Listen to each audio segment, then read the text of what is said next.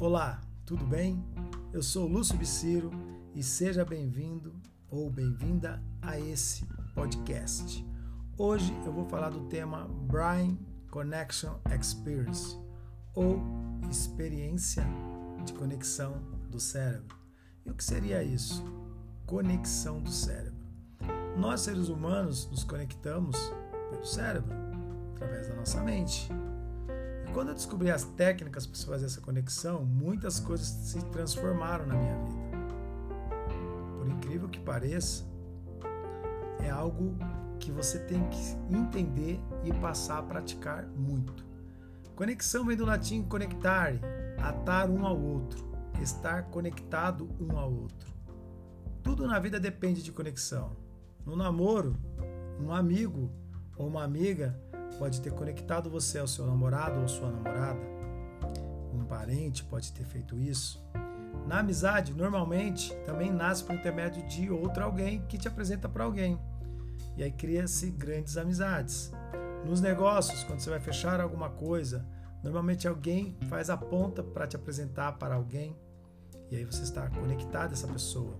No casamento, né, é o padre que conecta o casal ao Espírito Santo de Deus, unindo a aliança, que ela é, ao contrário do que todos pensam, quando você se une com alguém, cria-se ali uma tríade, né?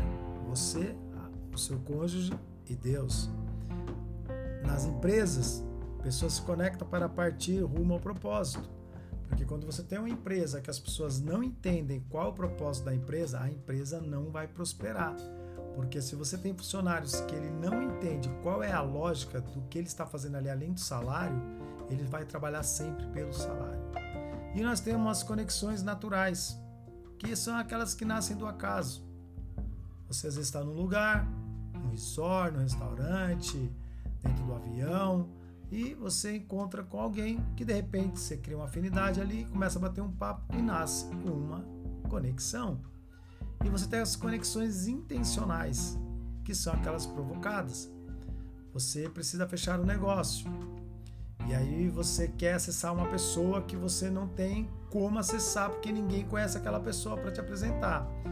E aí hoje com as redes sociais você tem essa facilidade que você vai seguir na pessoa, se, se a rede social dela for aberta, e você vai perceber os lugares que ela frequenta, restaurante e tal, e você acaba indo e uma hora você vai ter a conexão com essa pessoa ou conhecer alguém que conhece essa pessoa para se conectar a ela. A gente fala que é fechar o cerco, né? Então a conexão provocada é aquela que você vai fechar um cerco até chegar nessa, naquela pessoa. E o fator determinante das conexões, por isso que a gente fala do Brain Connection Experience, é o rapport. E o rapport é o estado de fluxo da mente. E o que seria esse estado de fluxo da mente? É quando duas pessoas se afinizam, elas se conectam por fisiologias, por coisas que acontecem ali, por gesto, pelo tom de voz, pelo que ela vê. Então é um complexo de coisas para criar o rapport. Quando duas pessoas comuns se encontram, nasce uma grande ideia. Agora, quando dois gênios se encontram, elas mudam a rota do futuro. Isso é muito importante. Veja Bill Gates se conectou com Paul Allen nasceu a Microsoft, que na data desse podcast, que nós estamos em outubro de 2020, foi avaliada em um trilhão de dólares. Você tem o Steve Jobs, que se conectou ao Steve Wozniak, que a Apple hoje está valendo mais de 2 trilhões de dólares.